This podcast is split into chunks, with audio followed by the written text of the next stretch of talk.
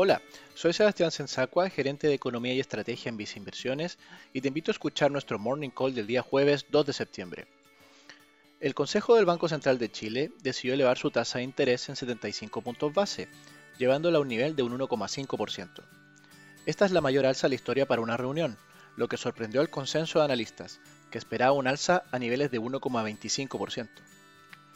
Las autoridades destacaron que la economía tenía un comportamiento positivo mayor al esperado y elevaron su proyección de crecimiento del PIB para este año a un rango de 10,5 a 11,5%.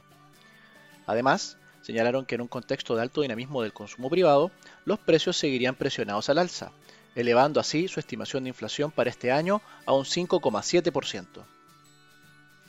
Bajo este escenario, en Visa Inversiones creemos recomendable para aquellos inversionistas que tienen posiciones en renta fija local buscar una mayor exposición a instrumentos en UF.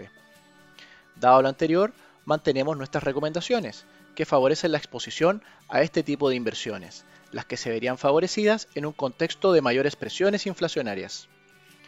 Así, la recomendación según tu perfil de inversionista y grado de sofisticación es el siguiente. Si tu perfil de inversionista es muy conservador e inviertes en nuestro portafolio de fondos mutuos de renta fija nacional, nuestra recomendación es mantener una mayor ponderación en el fondo mutuo Vice Renta UF.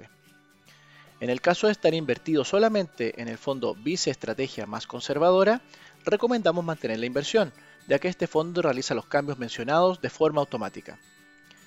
En el caso de estar invertido en el fondo mutuo Smart Prudente, recomendamos mantener también la inversión, ya que este fondo, al igual que el anterior, realiza estos cambios de manera automática.